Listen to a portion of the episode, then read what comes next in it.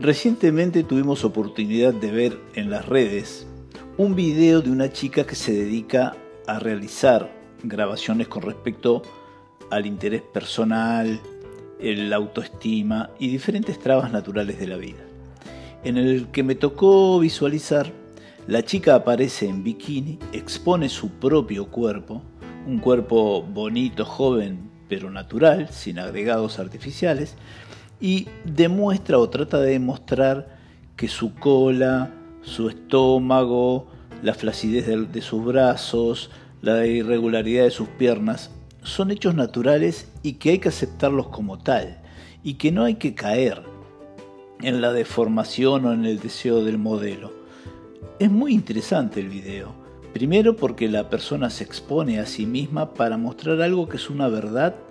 a ojos vista. Eh, es muy acertado ese criterio y muestra que su cuerpo natural lo acepta porque es suyo y al que no le guste es situación del otro, pero que ella no puede vivir tratando de contemplar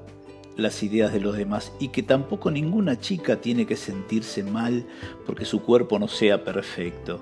La idea es muy bonita, lo que no es efectiva en el plano inconsciente. ¿Por qué este ejemplo? En este caso, esta eh, interesante idea y arriesgada que expone a esa autora para hacer el bien a los demás o que en el criterio de hacer el bien a chicas que atraviesan la ignominia de no ser aceptadas o de creer que no son aceptadas por su cuerpo, es un hecho positivo en la cercanía, pero que no cura no facilita el proceso de lo inconsciente.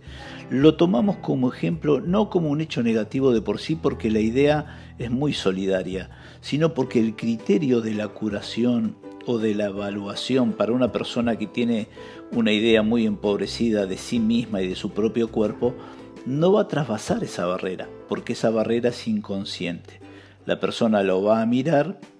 y del mismo modo que le podemos decir a un adicto ese consumo te hace mal, y el adicto va a decir, sí, realmente este consumo me hace mal, pero eso no hace que deje de consumir, porque el adicto sabe que el consumo le hace mal. Si fuera esa la solución, todo el mundo dejaría de consumir isofactamente y estaría todo solucionado. La excelente idea de la chica que sí puede llevar una ventana de optimismo a mucha gente, no logra la cura porque la cura es inconsciente y la persona que tiene una pobre imagen de sí mismo, va a mirar el video, va a decir, bueno, si yo me animara a hacer eso, vaya y pase, pero yo jamás me voy a animar a hacer algo como exponer este cuerpo tan irregular. Eso lo digo porque en las ofertas que tenemos para sentirnos mejor, se deja de lado la autonomía y la extrema libertad de nuestro inconsciente para sufrir o decidir o no decidir las cosas de la vida. Y ahí no se llega simplemente hablando, ahí no es un discurso el que transpone esa barrera y hace que la persona deje de verse mal o disminuida, deje de consumir una droga y pase una vida aparentemente más sana porque se le dice o se le educa, que es el otro tema, ¿no? No es un tema de educación, es un tema inconsciente que tiene un camino de encuentro consigo mismo, que es lo que se logra o se intenta lograr, a veces sin éxito, en una terapia. El camino común de la historia inconsciente del sujeto y la curación que se logra no por un hecho mágico, mágico, sino por la concreción de ese acuerdo,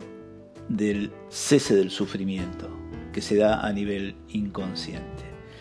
La idea de llevar una palabra de aliento es muy buena, solidaria y positiva, pero la cura es un camino cenagoso, tortuoso, que tiene como premio el bienestar y la completud del sujeto.